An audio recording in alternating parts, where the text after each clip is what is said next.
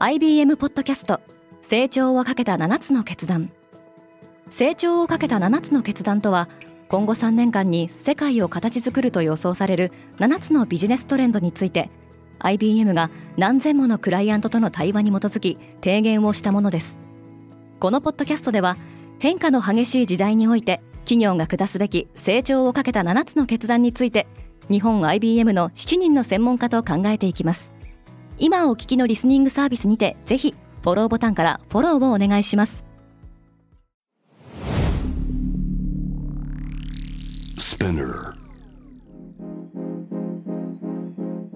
おはようございます。平野真由です。11月3日木曜日。世界で今起きていること。このポッドキャストでは世界で今まさに報じられた最新ニュースをいち早く声でお届けします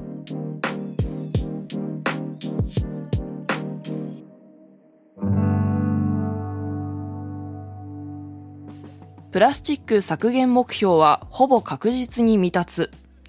2025年までにプラスチック包装材をすべて再利用やリサイクル可能品、あるいは成分解性のものにするという目標の達成がほぼ確実に不可能であることがエレン・マッカーサー財団と国連環境計画が共同で行った調査によって明らかになりました。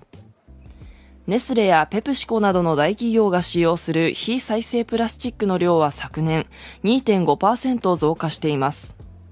現在、ノルウェーやカナダ、イギリス、ドイツなど20カ国がプラスチック汚染の防止に向けた新たな条約の締結を目指しており、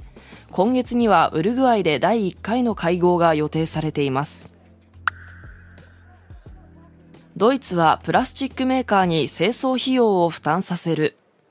ドイツ政府は使い捨てプラスチックなどのプラスチック製品を扱うメーカーに対し、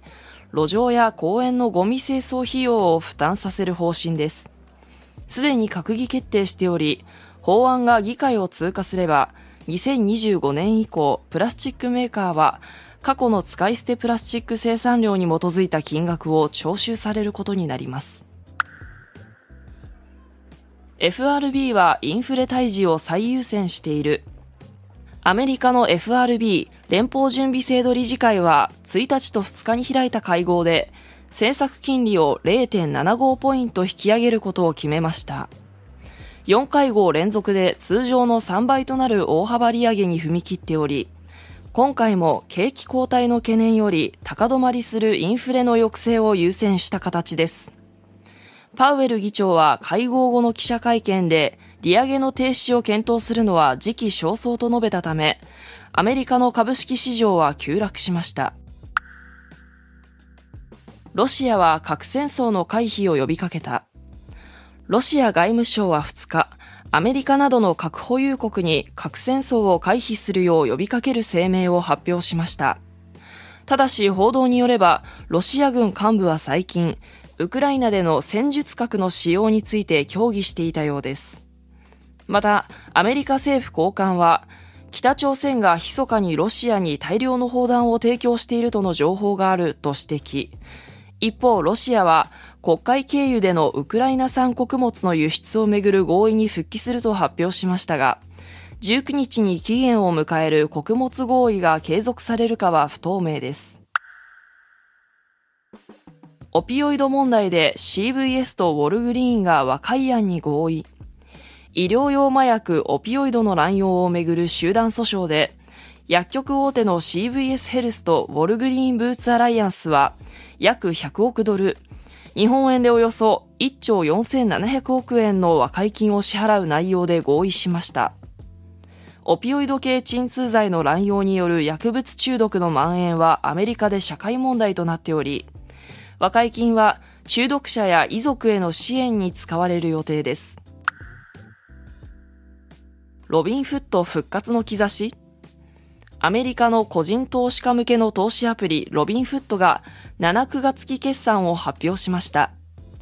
利用者数こそウォール街の予想を下回ったものの、売上は予想を上回り、純損失も前年同期の13億2000万ドルから1億7500万ドルに縮小しています。一時はミレニアル及び Z 世代を中心に爆発的な人気を誇ったロビンフッドですが、最近は苦戦が伝えられており、前期決算では前年同期比で収益が43%も下落。暗号資産取引所の FTX トレーディングによる買収も噂されていました。今、世界で起きているニュースをいち早く受け取りたい方は、デイリーブリーフをぜひ、Spotify、Apple Podcast、Amazon Music などでフォローしてくださいね。平野真由でした。今日も良い一日を。